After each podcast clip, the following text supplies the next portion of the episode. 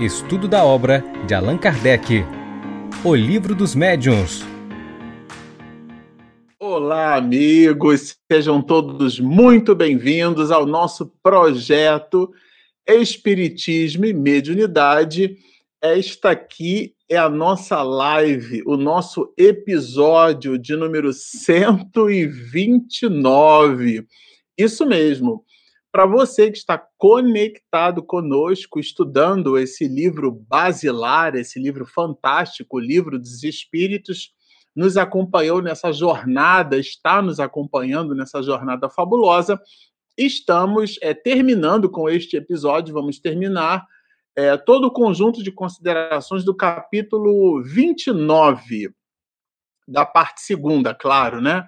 Do livro dos médios. Bom, falando de livros, é, nós vamos nos servir desse opúsculo, desse amigo aqui, ó, maravilhoso, velho, conhecido nosso, a obra Vida Feliz, e por ela vamos, é, pelas anotações, pela pena do nosso querido Divaldo, é, Joana de Ângeles, na mensagem de número 67, nos diz assim: os ingredientes que excitam a mente, o corpo, a emoção devem ser evitados por ti. As melodias suaves na boa música harmonizam, enquanto outras, programadas para a luxúria e a violência, desassossegam, alterando o ritmo nervoso. As leituras edificantes instruem e educam na mesma forma que as extravagantes e sensuais corrompem e alteram a escala de valores morais para pior. As conversações sadias levantam o ânimo, quanto as vulgares relaxam o caráter. Poupa-te a onda de indignidade que toma conta do mundo e das pessoas. Vamos, vamos orar. Querido Rabi, companheiro incondicional de todos os instantes das nossas vidas, estamos nós aqui, Senhor, conectados no ideal de serviço Abençoa esta nossa empreitada singela de estudar contigo. Te solicitamos o concurso dos companheiros, teus prepostos de luz, para que possam eles, em cada lar, derramar as messes de luz do laboratório do mundo invisível. E com isso busquemos então, satisfeitos, conectar melhor com as tuas vibrações dúlcidas de amor. Te pedimos para que o estudo na noite de hoje possa transcorrer num clima agradável de paz, de reflexão e de harmonia em todos os lares. Abençoa-nos, portanto, ó Rabi. Assim, mais uma vez te pedimos na noite de hoje.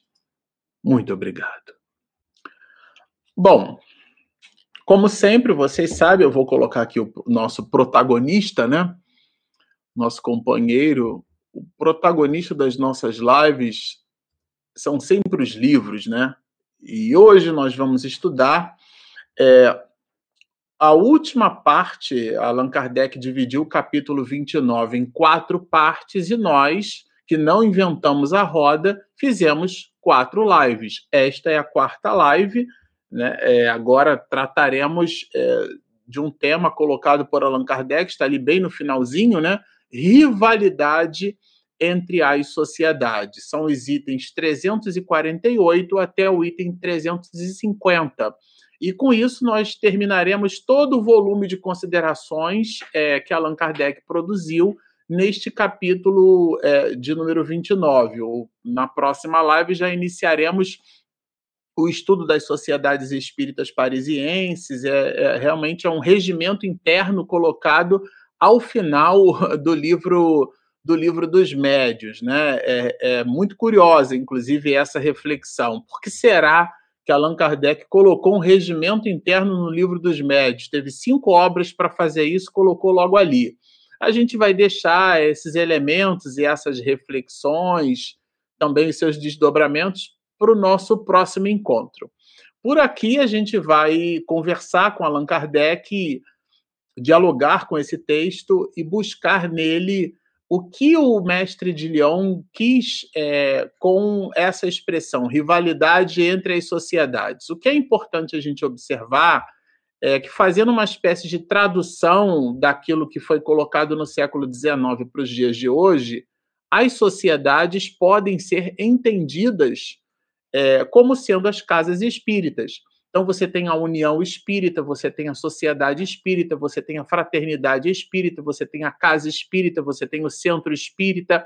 Não importa o nome que você queira dar para a sua sociedade, é dela que Allan Kardec está falando. Os grupos que têm é, por, por eixo né, o estudo e a difusão da doutrina espírita, esses grupos se formam são sociedades espíritas e entre eles, entre esses grupos, há uma espécie de rivalidade e é disso que trata Allan Kardec já no século XIX. Bom, avançando aqui, já pegando o item 348, a gente vai encontrar é, Kardec mencionando, eu achei bem interessante isso, porque a gente viu anteriormente que existem grupos espíritas que estudam os fenômenos físicos e outros grupos que estudam as manifestações, que ele chama de manifestações intelectuais.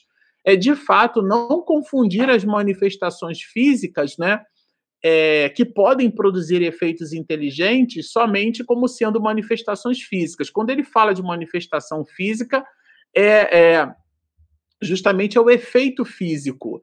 E esse efeito, quando ele demonstra algum tipo de inteligência, como uma pancada para sim e duas para não, ou as mesas né, que faziam uma espécie de reverência ou perseguia as pessoas numa sala, ali mostrava não uma, um processo, uma aleatoriedade, ali mostrava justamente que existia uma direção e sentido. Então, esses fenômenos, muito embora os efeitos sejam físicos, eles podem e devem ser considerados como efeitos, como manifestações inteligentes. E aqui Allan Kardec vai mencionar esses dois grandes braços né, de estudo, os grupos que se ocupam das manifestações físicas e, esse, e um outro grupo. Então tem espaço para todos. Os grupos que se ocupam exclusivamente com as manifestações inteligentes e os que se entregam ao estudo das manifestações físicas têm cada um a sua missão. Então, cada grupo tem o seu propósito, cada grupo de estudo é, tem a sua especificidade, carrega a sua natureza própria. Né? Então, é bem interessante, não tem aqui nenhum grupo melhor nem pior do que o outro. Os grupos, ah, esse grupo é o grupo que está com a razão, a gente às vezes extrapola um pouco nessa direção e ele faz esse lembrete. Aquele que atirasse pedras em outro provaria por esse simples fato a má influência que o domina. Então aqui é, é bem interessante isso, né? Quando a gente fustiga, né? Quando, ou quando a gente é, fustiga um grupo, né? Enfim, é, ou a gente levanta uma bandeira, né? É, e aqui a gente já vai entender isso, porque de um modo geral, Allan Kardec coloca é, de um modo geral, não específico, mas de um modo geral, generalizando, existem as suas especificidades. As mais das vezes, quando a gente propaga, né, pronuncia e defende alguma tese, é muito mais em amor próprio do que propriamente em amor à causa, né? Porque é, quando ele diz de má influência, quando a gente atira a pedra no trabalho dos outros, né? Quando a gente fustiga o trabalho do outro, é como se a gente tivesse com uma visão, com uma monoideia, né? uma percepção monolítica. A gente até costuma dizer, brincando, o seguinte: é para quem tem um, um, martelo na mão, tudo é prego, né? Quer dizer, a pessoa tem uma ferramenta ali, tudo ela só enxerga naquela direção. É como alguém que aprendeu agora há pouco, né? As questões relacionadas à reencarnação e tudo o espírita bota na conta da reencarnação. Tudo é vida passada, só que o capítulo 5 do Evangelho segundo o Espiritismo, que trata da justiça das aflições, Allan Kardec é bem claro: existem as causas atuais das aflições, aquelas que são construídas pela imprevidência do hoje. Tem nada a ver com reencarnação. Mas a gente, quando alimenta uma ideia única, essa, essa, essa questão da, da monoideia, né, do, do monolito como sendo um bloco único, então a pessoa constrói uma ideia única e ela fica com aquilo e tudo para ela é prego, porque ela está com um martelo na mão, ela tem uma solução para um problema, né? E ela fica assim. Então, todos devem concorrer, embora por vias diferentes, para o objetivo comum. Qual é o, o objetivo comum dos grupos? É a pesquisa e a propagação da verdade. Então, aqui a gente precisa ter em mente, né? Allan Kardec deixa bem claro, o objeto das nossas atenções parece estranho isso, mas o objeto deveria ser o espiritismo. Deveria ser a pesquisa, a divulgação da doutrina espírita. Então, as nossas atenções num grupo espírita deve girar em torno de espiritismo. Parece é, carregado de obviedade isso, mas a, a, prática espiritista, ou aquilo que nós chamamos habitualmente de movimento espírita, que é o modus operandi, né, a praxis da doutrina espírita, esse tem a, a, é feito né, por seres humanos. Então, a maneira como nós, as criaturas humanas, é, nos dedicamos, a gente operacionaliza o que vai colocado na codificação, aí é muito próprio de cada qual. Então, a gente, inclusive, faz uma distinção entre o que é o corpo de doutrina, o que é a doutrina espírita, e o que é o movimento espírita, que é a nossa praxis, a maneira como nós dinamizamos, tá? Então, e o objetivo comum de todos esses grupos deveria ser o espiritismo, tá?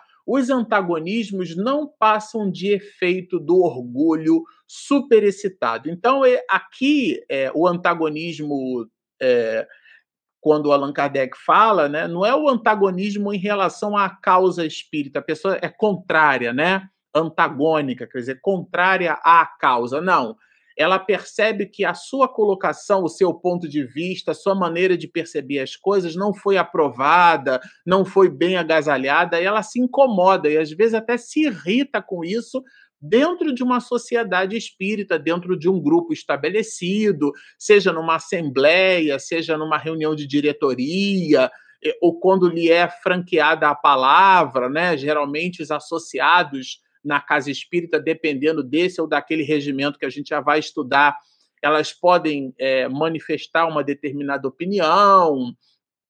Isso cria, às vezes, embaraços muito grandes, porque é o orgulho superexcitado. A pessoa não está ali vinculada à causa espírita, né? Porque ele vai mencionar, fornecem armas aos detratores, porque prejudica a causa e no resumo da ópera, todo mundo sai perdendo. Aqui não é o ganha-ganha, é o perde-perde, né? Porque ninguém sai ganhando né? nessas, nessas situações. Então, é, o antagonismo, né, ao, ao, nosso ponto de vista, é, costuma ser um antagonismo não à causa, mas ao nosso orgulho que está ali super excitado. Bom, Aí, mais adiante, ele vai falar, quando, inclusive menciona um item que nós já estudamos, que é o das contradições.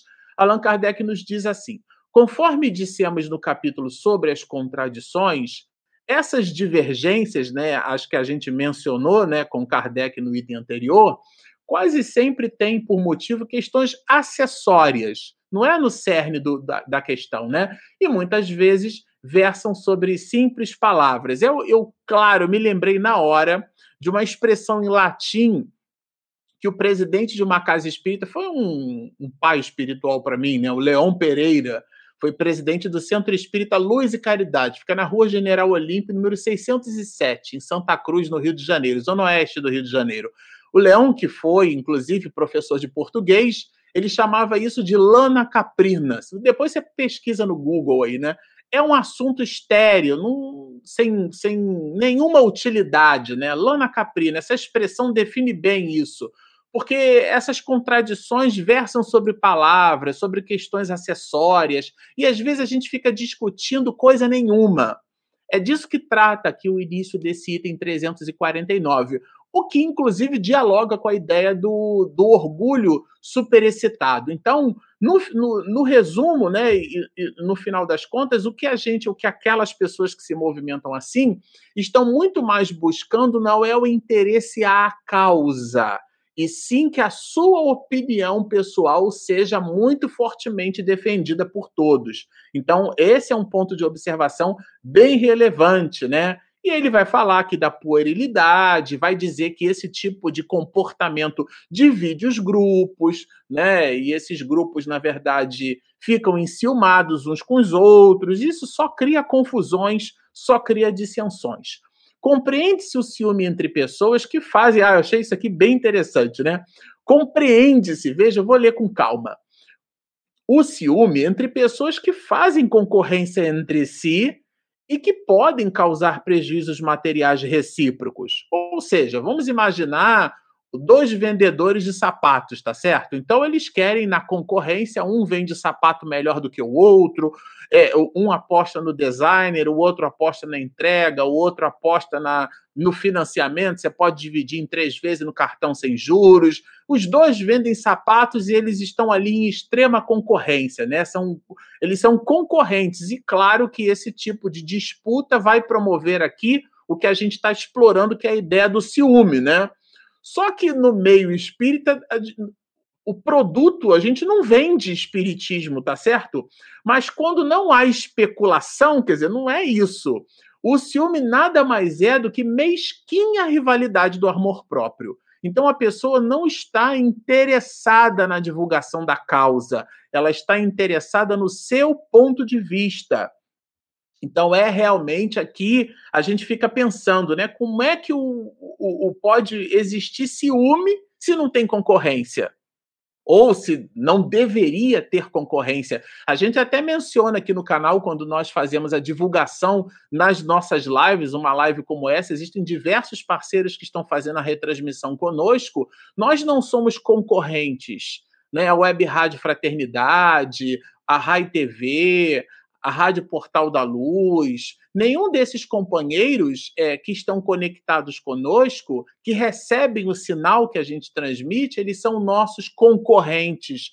Vamos ver quem é que transmite mais, qual é o canal que assiste mais conteúdo. Isso é de uma tolice que não tem mais tamanho. Então, nós somos companheiros de ideal, então não somos concorrentes.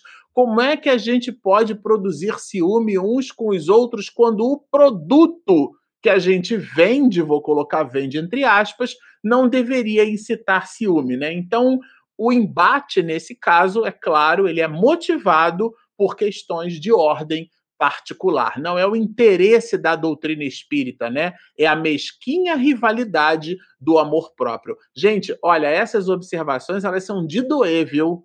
Eu vou falar para vocês que quando eu estava fazendo aqui o apontamento é, desse tema, é realmente assim, é, é, é, é, no mínimo muito fustigante, tá? Não há sociedade que possa reunir em seu seio todos os adeptos, as que se achem animados do sincero desejo de propagar a verdade, tá? E, e, e vejam, olha qual é o objetivo. O objetivo é unicamente moral.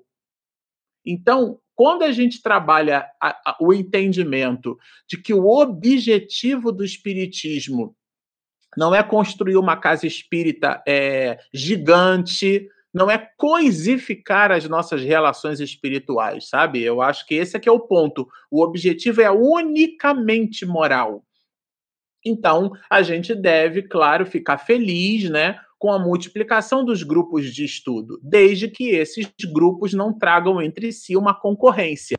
A gente observa é, companheiros que, que discutem numa casa espírita e eles se separam, né? E aí, quando se separam, eles fundam uma outra instituição.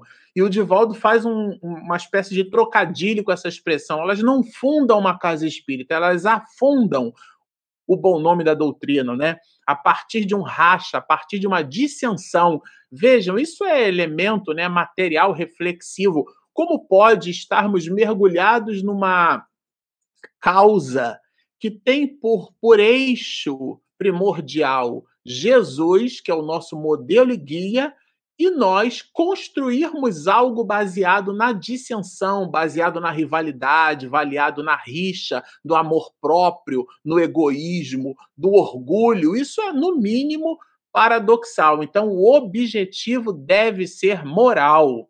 As que pretendam estar exclusivamente com a verdade terão que o provar. Olha só que interessante. Mas qual é a prova dessas casas espíritas, né? dessas instituições, desses grupos?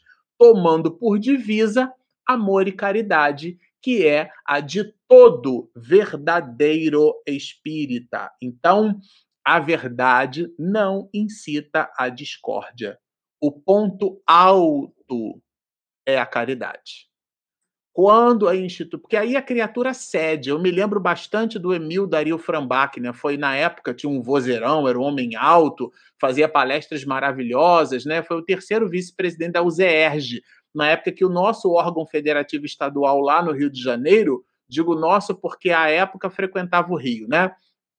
É, possuía a sua entidade federativa com esse nome, União das Sociedades Espíritas do Estado do Rio de Janeiro. E o Emil dizia assim, né? Aquele que mais tem é o que menos possui. Então, se você tem mais, se você mais tem conhecimento, você é o que menos deve se irritar numa situação. Se você é o que mais tem discernimento, você é o que menos deve se equivocar. Se você é o que mais tem esclarecimento, você é o que menos deve produzir comportamentos ruins. Então é aquele que menos possui, é aquele que cede, é aquele que que cria um contorno inteligente, né? age com diplomacia, naquele momento não fala nada, faz uma pausa para depois falar, porque ele está interessado na concórdia, ele está interessado no objetivo moral dele, porque a transformação nossa é individual, e também no melhoramento das massas, como a gente vai perceber no item 350 mais adiante.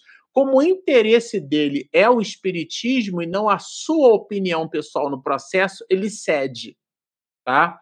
Vejam, né? É, quererão prevalecer-se da superioridade dos espíritos que os assistem, né? E aqui Allan Kardec vai colocar que o provem pela superioridade dos ensinos que recebem e pela aplicação que façam deles a si mesmas. Então, isso daqui é o é uma coisa assim que dá um seminário de uma hora e meia.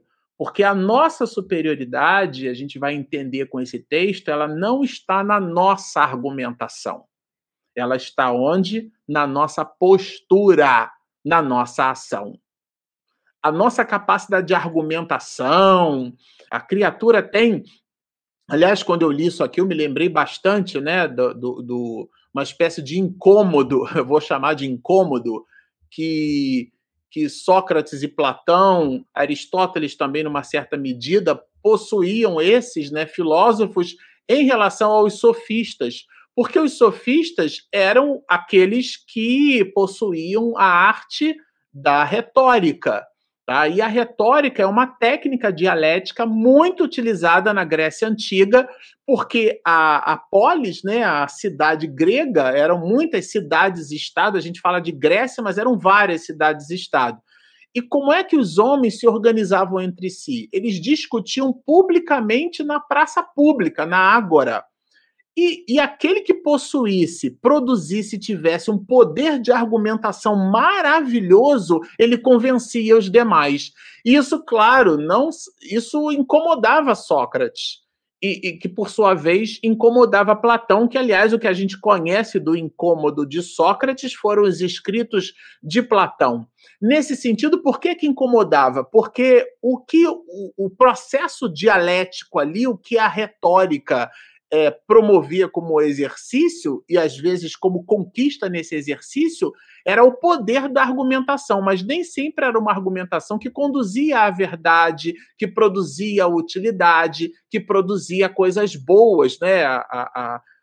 Platão fala bastante da utilidade, né? o belo criando bom, na expressão até depois de Leon Denis o, o, belo é tudo aquilo que é útil, né? E o, e o útil é tudo aquilo que promove o bem, o bem social, o bem político, né? O bem da polis, o bem daquela sociedade. Então, nesse sentido, é, é essa questão né, do, do, do, ponto alto da discórdia que a gente coloca, né, da, da postura, é, é, ela precisa estar em nível da, da atitude e não da palavra.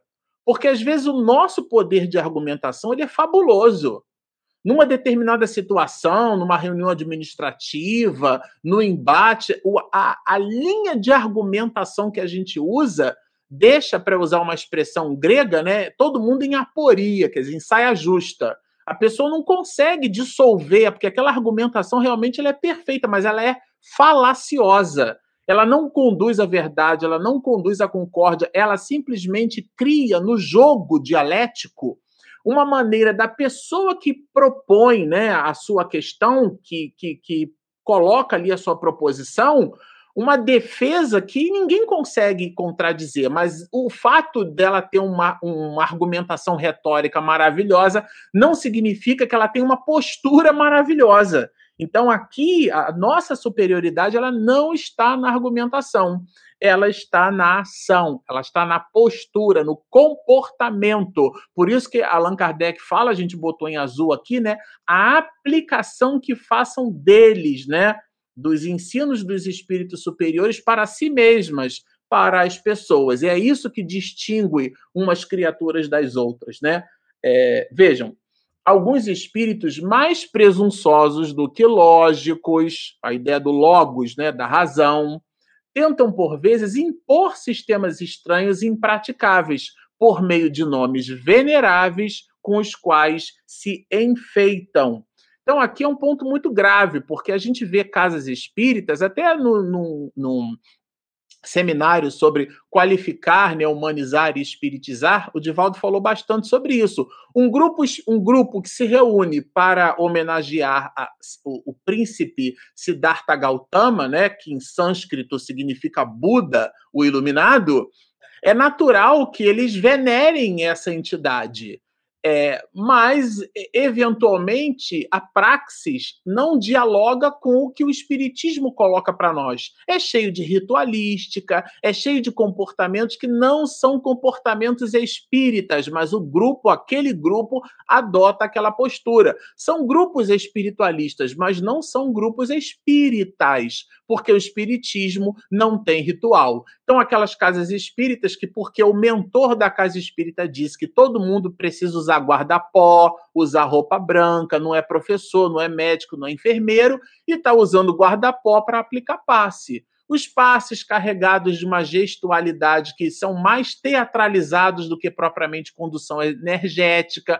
Então, tudo isso, às vezes, vai incitado por esses espíritos né? Como dizem aqui, alguns espíritos mais presunçosos do que lógicos, porque eles conduzem essas pessoas, esses grupos, né? E aqui, claro, a gente deve tomar conta disso, deve ficar bastante preocupado, né? Então a gente vê aí muitas casas espíritas com guias, né? Espirituais que se dizem guias espirituais, imprimindo regras de comportamento que nada tem a ver com a doutrina espírita, e aqui Allan Kardec coloca essa observação, e ela está bem clara aqui, inclusive, por sinal, tá? Diz a razão que de todos os sistemas, são sistemas de pensamento, tá? Aquele que encontra maior acolhimento nas massas deve estar mais próximo da verdade dos que os que são repelidos pela maioria e vê diminuírem os seus adeptos. Isso aqui é quando a gente trabalha um conceito, opa, um conceito que até o movimento espírita chama de consenso né, universalista. Então, é, é, a gente opta pela maioria, né? Então, para ficar claro, eu sempre que falo até sobre fascinação, é, eu dou o exemplo de duas mães que observam um, um pelotão, né, um corpo de alunos, né? Todo mundo rompendo marcha com o pé direito. Pá, pá, tá, tá, tá, tá, tá, tá, tá, tá, tá, todo mundo marchando, né? E rompendo marcha com o pé direito. Aí, imaginem, né? Tantos pelotões no corpo de alunos e duzentos e tantos, trezentos é, militares marchando e somente uma pessoa que é o filho de uma dessas mães que estão ali num palanque observando o desfile. Essa mãe, muito satisfeita, vira para a mãe ao lado e diz assim: Olha aquilo, só meu filho está marchando com. rompendo marcha com a perna esquerda. Todos os outros, né, na conta dos, dos 280, Todos os outros 279 estão marchando rompendo marcha com o pé direito, mas o filho dela está rompendo marcha com o pé esquerdo. E ela diz assim: essa mãe, olha lá, só o meu filho está certo, todo mundo está errado. Então, esse é o fascinado. E aqui o texto trabalha justamente isso, né? Quando os sistemas convergem por o que a gente chama de consenso universalista, né? A gente e algumas pessoas que geralmente, né, compõem ali um punhado, uma minoria, começam a aderir, propagar ou incitar sistemas contrários, linhas de pensamento que nada tem a ver com o espiritismo, isso é uma dica de muito cuidado que a gente realmente eh, deve ter. Quando os espíritos se negam a discutir seus próprios ensinos, é porque eles reconhecem a fraqueza. Por quê? Porque quando a mensagem é nobre e consistente, ela pode, ela deve ser avaliada. Né? Allan Kardec deixa isso bem claro.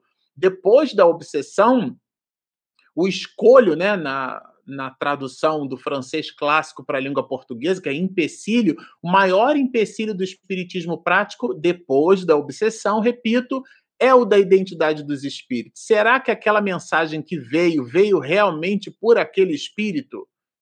É, é, é, esse é um grande escolho. E, e para que a gente evite é, esse esse dissabor, né? O, o, qual é o dissabor? O, o, o dissabor da dissimulação, né? O dissabor das fake news, vinda inclusive por, pelo viés da mediunidade ou da pseudo-mediunidade. Essa mensagem, toda e qualquer mensagem, precisa ser avaliada.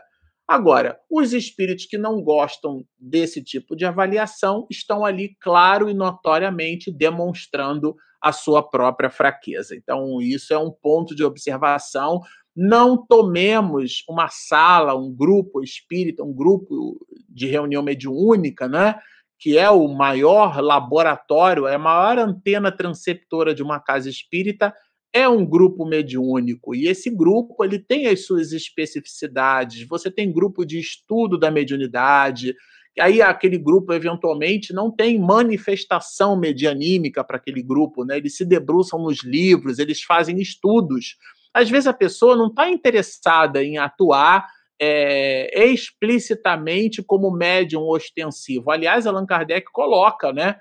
Quando ele trabalha os tipos de influência da mediunidade sobre a saúde, que recomenda, inclusive, o natural afastamento dessa ou daquela pessoa. Não é a mediunidade que liberta, né? É fora da caridade não há salvação. Então, nesse sentido, a pessoa pode se interessar única e exclusivamente pelo estudo. É o que a gente viu aqui com Allan Kardec.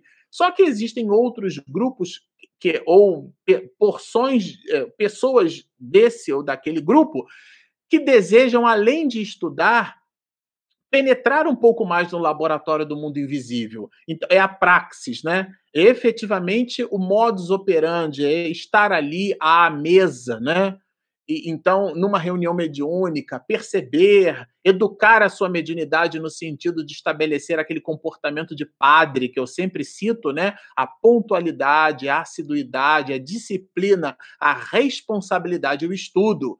Então, é, é um processo de autoeducação para atingir aquilo que André Luiz, a tese é dele, não é nossa, ele chama então de mediunato, que é uma entrega, uma espécie de estoicismo moral, um comportamento intrépido, comportamento moral assertivo, com vistas ao bom exercício da mediunidade. Ninguém botou uma faca no pescoço da pessoa e diz assim, vai ser médium. Ela escolheu, no momento em que ela escolheu livremente, ela tem é, o ônus e o bônus, né? É a dor e a delícia de trabalhar naquele mesmo processo, mas ela entende que será planificada como espírito, porque busca no exercício da mediunidade, busca o seu próprio regramento. Então, há ali uma, uma, um ecossistema que gira em torno. Essas pessoas participam de grupos de, de reunião mediúnica. Mas existe um outro grupo que cuida de casos específicos. E esses grupos podem ser classificados, denominados, como, por exemplo, grupo de socorro espiritual, grupos que tratam, chamando esses grupos ainda, né, de casos específicos, além do socorro espiritual, ele é um tratamento de desobsessão para especificamente para aquela família, especificamente para aquele caso. Espe são essas especificidades que vão criando a pluralidade das manifestações. E aqui são vários os grupos, né? Que nós podemos encontrar numa sociedade espírita. E Allan Kardec fala, privilegia grupos com pequenas pessoas. Bom, no item 350 tem várias pérolas aqui para a gente destacar. Aliás, é o último item desse capítulo 29, e aqui a gente encerra o, o, o conteúdo né, trazido por Kardec no capítulo. Bom, ele primeiro vai falar do melhoramento coletivo, né? É, ele, ele vai mencionar assim que nós melhoramos o coletivo aperfeiçoando o individual. Então vejam que interessante. Se o Espiritismo deve, olha na forma imperativa, conforme foi anunciado, anunciado por quem? Por Jesus, porque o Espiritismo é o consolador prometido, né? Então, se ele deve promover a transformação da humanidade, vejam a, a, o objetivo primordial da doutrina espírita é a transformação da humanidade. É claro, né? Que ele, o Espiritismo, só poderá fazê-lo, fazer o quê? Essa transformação da humanidade pelo melhoramento das massas. Porque como é que eu vou conseguir melhorar a humanidade? Tem que melhorar todo mundo. Só que isso vai se dar como? Como é que isso vai se dar? Gradualmente e é pouco a pouco. Só que essa transformação das massas que se dá de maneira gradual, ela é a consequência de um aperfeiçoamento individual, do aperfeiçoamento dos indivíduos. Então, melhoramos o coletivo aperfeiçoando o individual. Quando nós entramos para um grupo, para uma sociedade espírita, o nosso foco é melhorar em nós. Ninguém dá o que não tem. É, é, é equipar-se para distribuir melhor. Tá? Então vejam que interessante. Aqui é uma reflexão que dá um seminário de uma hora e meia.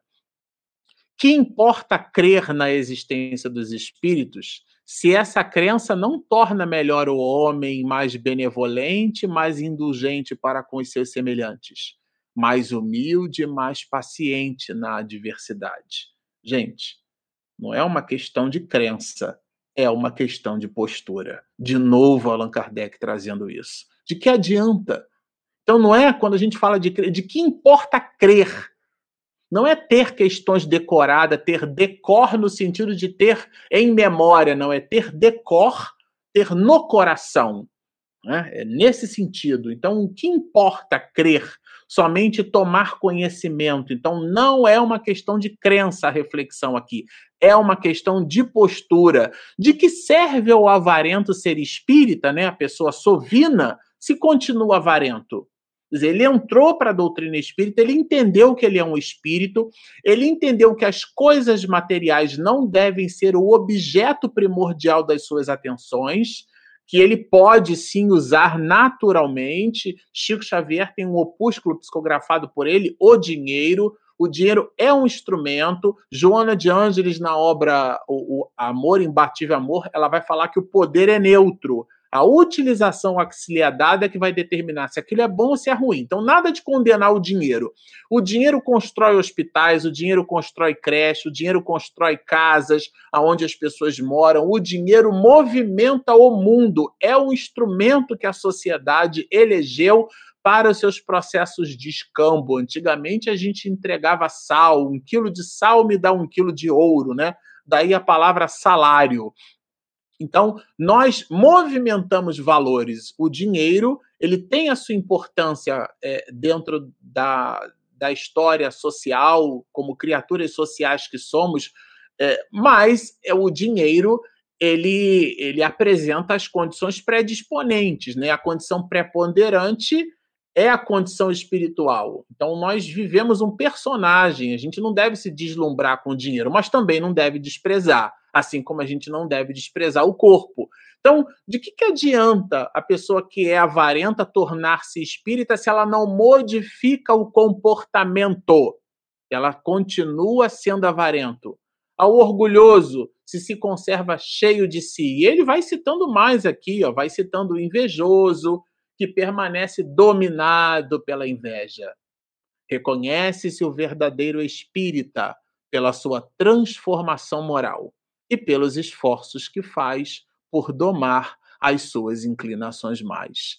Então não é, não se reconhece o verdadeiro, né? E aí, claro, né, se reconhece o verdadeiro é porque tem o falso, não se reconhece pelo muito que ele crê, pela quantidade de livros que ele leu, por pelo muito que ele tem de memória as coisas, não. É pelo esforço, pelo esforço, né? Pelos esforços, por essa postura constante, diária, tá certo? Isso é que é importante. Nesse sentido, avançando, ele vai colocar assim, mesmo que todos os homens acreditassem nas manifestações dos espíritos, vejam, acreditassem não é uma questão de crença. Ainda assim, a humanidade poderia ficar estacionária. Claro, porque aqui não é uma questão de crença, é uma questão comportamental. E esse não é o desígnio de Deus. Né? É para é para o objetivo providencial, portanto, que deve entender todas as sociedades espíritas sérias. Então, agora que ele já mapeou qual que é o objetivo do espiritismo, que é a redenção da humanidade, as sociedades espíritas, leia-se, a casa espírita, deve ter a sua atividade centrada nesse objetivo primordial. Então, quando entra alguém na casa espírita, a nossa preocupação não é intelectualizar aquela pessoa com livros. Isso é tolice. É buscar dar a ela elementos elementos para que ela possa modificar para melhor as suas posturas íntimas, a sua condição emocional. Esse é o grande talento né, que o Espiritismo é, nos dá condição de propagar. O, o da atitude, o do esforço, então, e não somente na crença, né? Então, todas as sociedades espíritas sérias devem entender para esse objetivo. Vejam que ele adjetivou sociedades espíritas sérias, porque existem aquelas que não são sérias.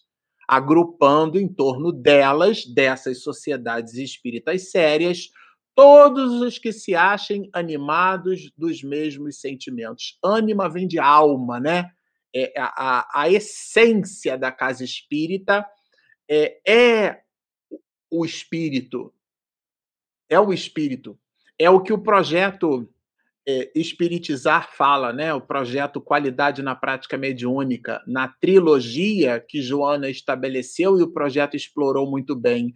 Espiritizar a casa espírita parece um paradoxo, parece um pleonasmo, mas quantas as instituições, as sociedades espíritas não estão carentes de espiritismo? E é o espiritismo prático, o da caridade, o da tolerância, o do amor, o da benevolência, o da paciência, o da resignação, o da mansuetude.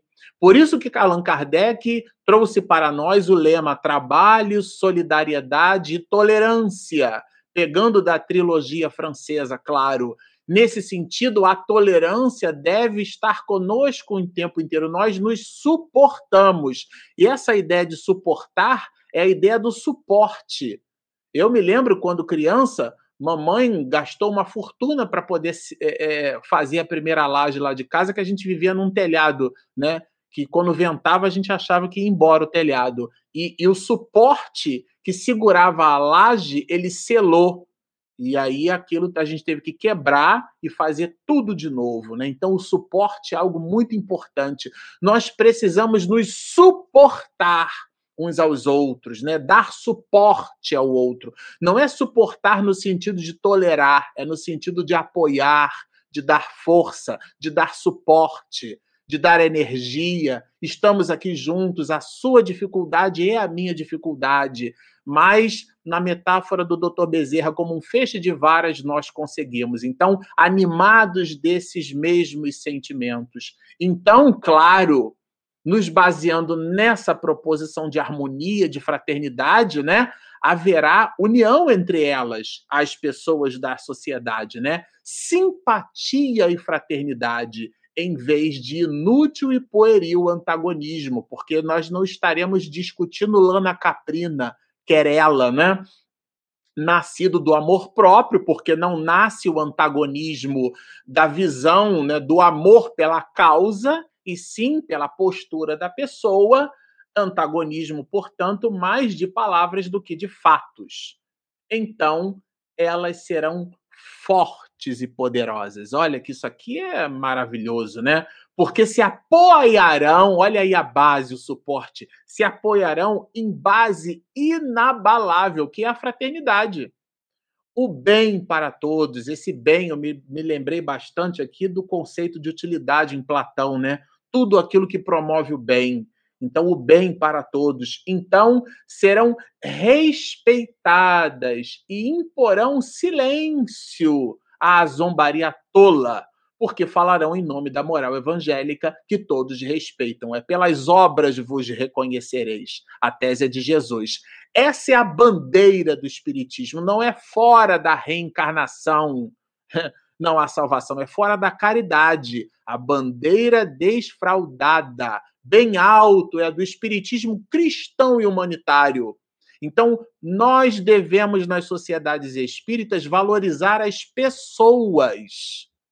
Às vezes a gente afugenta as pessoas com regulamentos endurecidos, enrijecidos, né? A forma como a gente passa os detalhes aos outros, né? mais afasta do que abraça, do que afaga, do que acalenta, do que produz afeto. A pessoa não se sente confortável ali, psicologicamente protegida, amparada, amada. Muito cuidado. Então, aí está a âncora de salvação, a salvaguarda da ordem pública. Olha que, gente, isso é muito forte o sinal de uma nova era para a humanidade, ou seja, a convergência de ideias e de ideais num ponto único, que é o amor uns pelos outros, é o espiritismo cristão e humanitário. Existem pessoas que não gostam de pessoas e que inclusive vão para a reunião mediúnica dialogar com espíritos.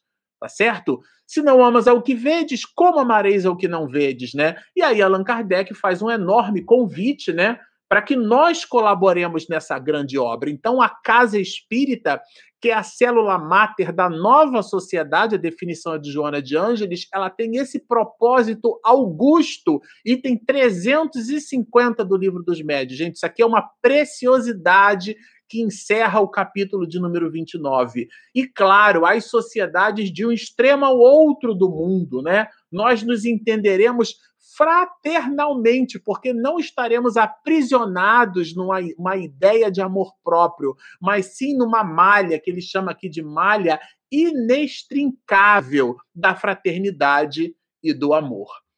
Esse é simplesmente um texto sensacional e esse foi o pacote de alegrias que Allan Kardec nos proporcionou e a gente fez então a leitura e com ela eu vou pedir a Regina, minha esposa, para soltar a nossa vinheta de perguntas e respostas.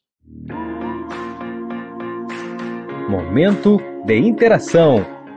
Perguntas e respostas.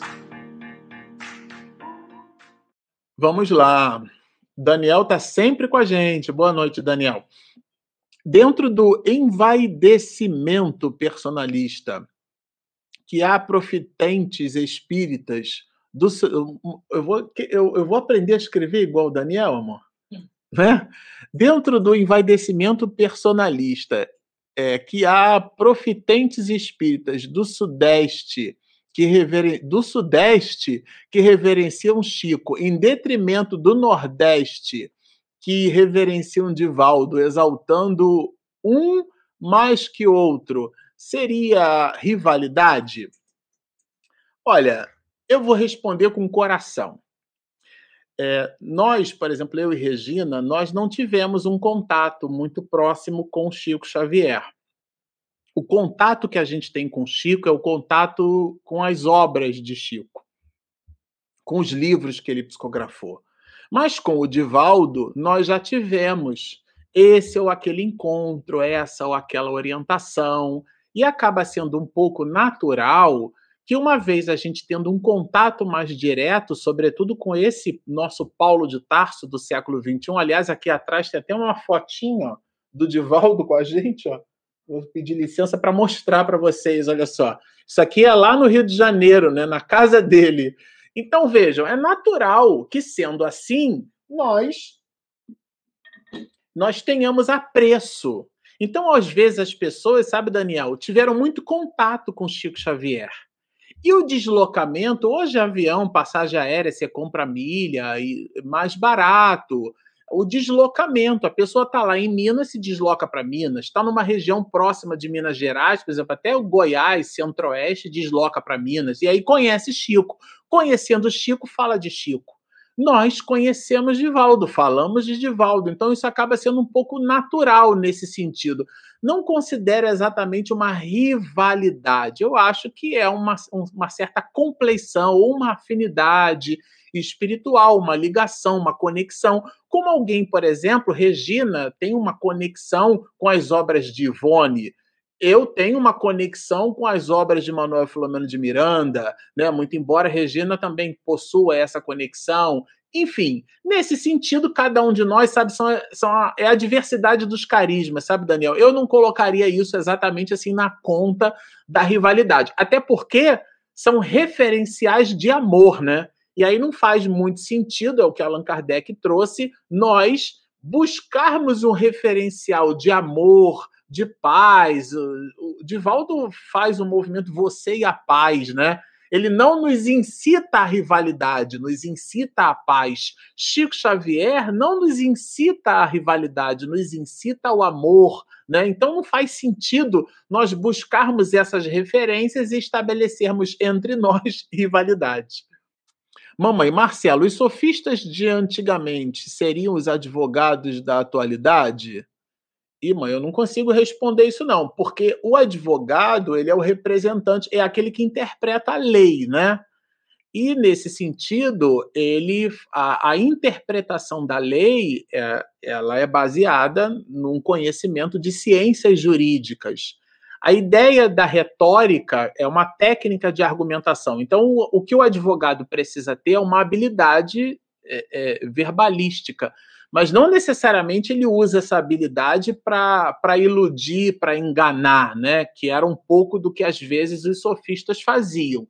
Trazer esse conceito para os advogados é colocar na ordem dos advogados do Brasil, né, a ideia de que os advogados é, são falaciosos. E claro que isso, nem de perto, isso e muito menos de longe, dialoga com verdade. Eu acho que está muito mais associado ao comportamento humano do que propriamente à profissão porque existem médicos que são falaciosos, analistas de sistemas que são falaciosos, é, advogados, professores, cientistas, engenheiros, isso é da criatura humana. Não sei se exatamente da advocacia. O que às vezes a advocacia promove é essa habilidade. E uma vez com habilidade, é um recurso neutro que o advogado pode canalizar para uma faceta ou para outra. Mas não acredito, por, no, por minha vez aqui, que isso seja assim uma, uma esteja vinculado ao advogado, não. Como seriam visitas pela espiritualidade às casas espíritas oriundas das divergências, das divisões de ideias? Como seriam vistas, né? Vistas pela espiritualidade. Ah, seriam vistas do jeito que Miranda traz, né, na sua literatura, né?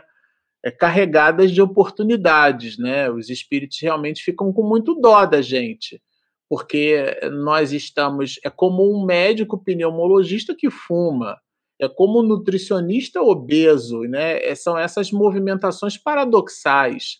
Então, isso, isso dá um dó muito grande, né? Porque, de fato, é, a gente fala uma coisa, mas faz outra. Então, os espíritos superiores, eles ficam buscando os mecanismos. Tem uma obra maravilhosa, né? Aconteceu na Casa Espírita, que trabalha aquele conceito das brechas, né, o muro com as brechas, que, que é o comportamento do frequentador da casa espírita que cria né, essa brecha que é a abertura psíquica para que a discórdia é, é, ela se instaure ali. Então, a gente realmente fica imaginando como eles nos observam, né, como crianças espirituais. A Thaís. Boa noite, Marcelo. Como a equipe espiritual da Casa Religiosa Espírita trabalha para a qualidade melhor de toda a tarefa da casa? É, como é que nós trabalhamos? Aí a equipe espiritual da casa tem a equipe do mundo espiritual e tem a equipe do mundo material. Como é que nós, do mundo material, é, poderemos nos ocupar? Nós podemos dizer qualquer coisa para qualquer pessoa. O ponto é a maneira como a gente fala. Então, às vezes, você quer conhecer alguém, é observá-lo no momento de discussão aonde ele tem a racionalidade. A gente diz assim, ele tem a razão, né? Ou então o contrário, né? A culpa é sua. Bom, se a culpa é minha, eu boto em quem eu quiser, né? Que a gente diz brincando. Quando a pessoa tem uma argumentação consistente e ela consegue passar aquilo com tranquilidade, é ali que ela se revela como alguém nobre né, é, é, no momento do embate, a maneira como a gente lida com as adversidades, às vezes faz uma pausa, não joga gasolina no fogo, né? Então, a, a como, né? Isto é, de que forma é a prática, é a prática da caridade. Então, a, toda aquela postura que incita discórdia, às vezes leva até fofoca, né? Menina, nem te conto, né? São aquelas três peneiras de Sócrates, né? Isso que você vai me dizer, isso daí é verdade? Pode ser mentira ou pode ser verdade. Aí você pensa um pouco, ou a pessoa, né? Pensa um pouco, é, é verdade. Mas tudo bem, é verdade, mas isso que eu, eu vou receber, essa informação que eu vou receber, ela fala de coisas boas, ela promove o bem. E por último, ela tem utilidade. Eu faço o que com isso? Se não passar por essas três peneiras, precisa nem me contar, porque aí vira fofoca. Então, esse tipo de discernimento é o como, é a maneira como a gente dinamiza as relações. Né? Reparem que as pessoas medíocres, né, entenda-se por medíocre quem está na média, nós, as criaturas humanas, quando visitamos o estágio da mediocridade, nós falamos de pessoas. Então a gente fala do artista, a gente fala do jogador de futebol, a gente fala do presidente da casa espírita, a gente fala em quem está em evidência. A gente dá vários likes no Instagram, no Facebook, em quem está em evidência, em milhões de seguidores e tudo mais. É uma criatura perturbada que botou uma roupa esquisita e está fazendo sucesso na internet, porque a gente no século XXI não conseguiu estabelecer a diferença entre sucesso e importância, mas isso é outro assunto. Então, quando a gente começa a privilegiar o disse-me-disse, né, a gente, na verdade, está destoando desse princípio fundamental que Allan Kardec trabalha para nós. Então, é, esses são pontos de atenção na casa espírita.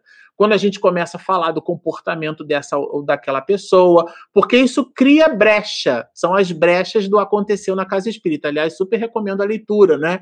Que dialoga com essas questões. Aqui são pontos de observação, então a gente vai vigiando o nosso próprio comportamento, buscando a fraternidade, buscando o afeto. Às vezes a pessoa não quer falar nada, ela só quer ser abraçada, ela não quer ser criticada, ela quer ser acolhida. Meus discípulos serão reconhecidos por muito se amarem, disse Jesus. Às vezes o sermão que a gente passa para alguém é não dar sermão, é simplesmente não falar nada, é chorar com aquela pessoa e abraçar e dizer: Eu estou aqui do teu lado, né? Eu sou teu amigo, vamos resolver isso juntos. Você consegue passar por isso. E às vezes a gente se coloca num pedestal doutrinário que é dar sermão, estabelece um monte de frase pronta. Espírita adora colocar frase pronta. E é um diálogo informal, é um diálogo amigo, ou pelo menos deveria ser um diálogo amigo um diálogo fraterno. Então vejam, é esse que é o espiritismo cristão e humanitário, está em itálico no, no item 350. A expressão é de Allan Kardec, a gente se preocupar com as pessoas.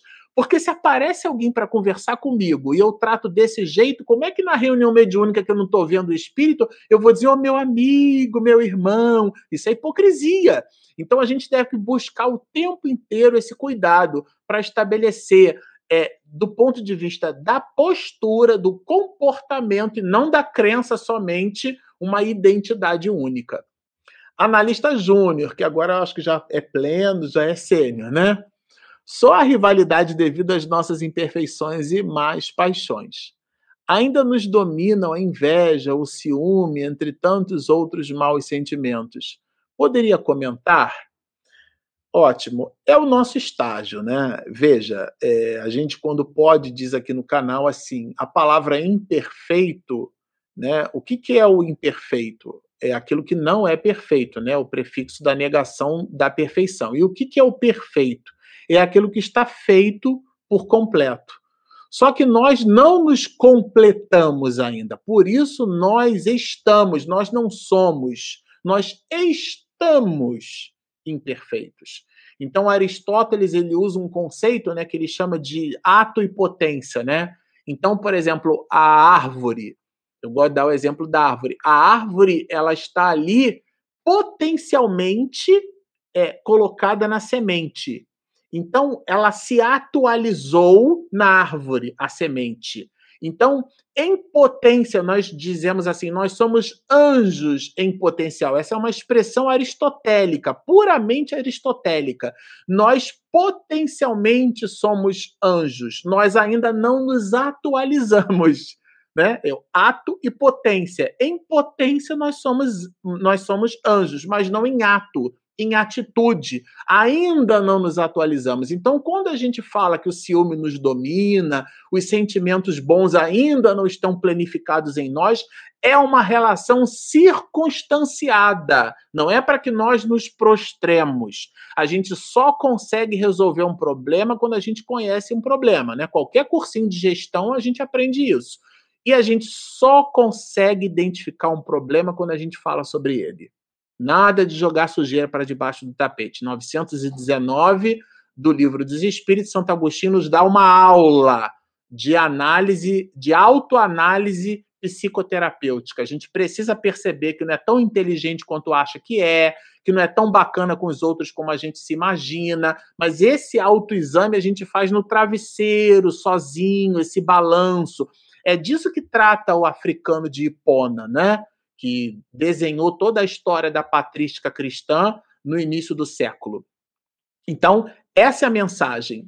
Nesse sentido, é, para a gente é, completar aqui a resposta, nós precisamos entender que sim, estamos imperfeitos, nós não somos imperfeitos. Tá bom, analista? Então a Rita pergunta assim: Boa noite, Marcelo. Como reagir diante de um guia espiritual que fala de dinheiro e política como se fosse essencial no espiritismo? É ótima sua pergunta. Como reagir? Eu vou, eu vou me servir de um pensamento né, de Joana de Ângeles, ele não é nosso. Nós não, não devemos reagir, devemos agir. Né? Então a gente age conforme a nossa natureza íntima deixa o espírito falar. Porque, de fato, quando a palavra está franqueada, cada espírito fala o que quer. E o médium transmite conforme a sua conveniência psíquica e a sua educação mediúnica. Por isso que a mensagem deve ser analisada e a gente simplesmente não dá importância. Sem afetação. Deixa o espírito falar, é o posicionamento dele. Quantas pessoas na internet têm posicionamentos políticos né, severos, duros, enrijecidos, polarizados, extremistas? Né? Às vezes a linha de argumentação começa até consistente, mas quando ela radicaliza, ela polariza. Né? Eu citei Aristóteles aqui, vou citá-lo novamente. Os extremos são vícios, no meio deles é que está a virtude. Ele, aliás, ele trazia com essa exortação um comportamento essencial para o filósofo, que era justamente a ideia da ponderação, né? a, a ideia desse equilíbrio comportamental que a gente precisa ter. Bom, esse é o pacote de alegrias para a noite de hoje. Nós terminamos o nosso capítulo de número 29, né? A gente termina e no próximo episódio a gente vai começar com o capítulo de número 30, né? Regulamento, tá aqui do meu ladinho, Regulamento da Sociedade Parisiense de Estudos Espíritas. É o capítulo de número 30.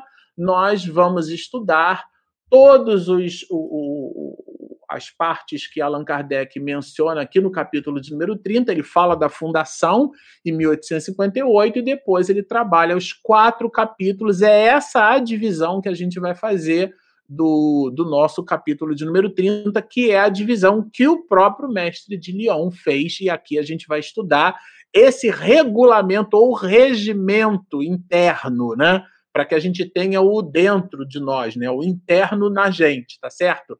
Isso ficará para o próximo episódio. Bom, sempre ao final a gente gosta de dizer assim: se você nos assistiu até aqui, gostou do que ouviu, olha aí, e ainda não se inscreveu, clica ali inscreva-se. Do lado tem o sininho, clica também, olha, esse aqui, inscreva-se no nosso canal, clica ali no sininho, peraí, Regina, e clica ali no gostei, que ajuda o motor do YouTube, evangelize o motor do YouTube, que ele vai nos indicar para as outras pessoas. Nós temos também o nosso aplicativo, Espiritismo e Mediunidade, Está aqui do lado, olha ele aqui, olha. Ele é gratuito, né? Disponível na Google Play e na Apple Store. Você nos acha assim, ó, Espiritismo e Mediunidade. O nome é comprido, mas acha lá o símbolo. Olha o nosso símbolo aqui, ó.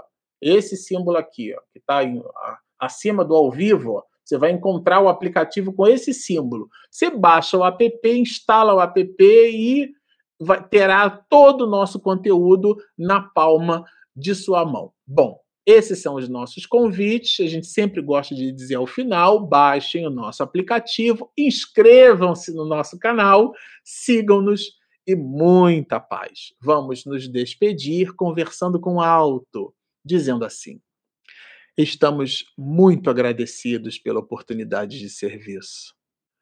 Ah, Senhor, a mensagem do alto que se transforma em letra e na letra retiramos a essência, esse néctar fabuloso, carregado de energia, de sabor, de mansuetude, de remédio, de alento para a alma. Te agradecemos, Senhor, de novo por este instante sublime de conexão pela rede mundial de computadores a um ideal de serviço. Abençoa-nos, a cada um de nós, aqueles que estamos em hospitais, em situações familiares diversas, com problemas graves de saúde, às vezes perdidos, a mente aturdida, possa ser essa mensagem, a de que somos espíritos imortais, a de que uma vida com dor é um instante que passa na evolução, na nossa evolução. Dá-nos sustentação, Senhor, porque já te entendemos a mensagem e por isso te pedimos mais uma vez para que a tua constante misericórdia permaneça entre nós, hoje, agora e sempre.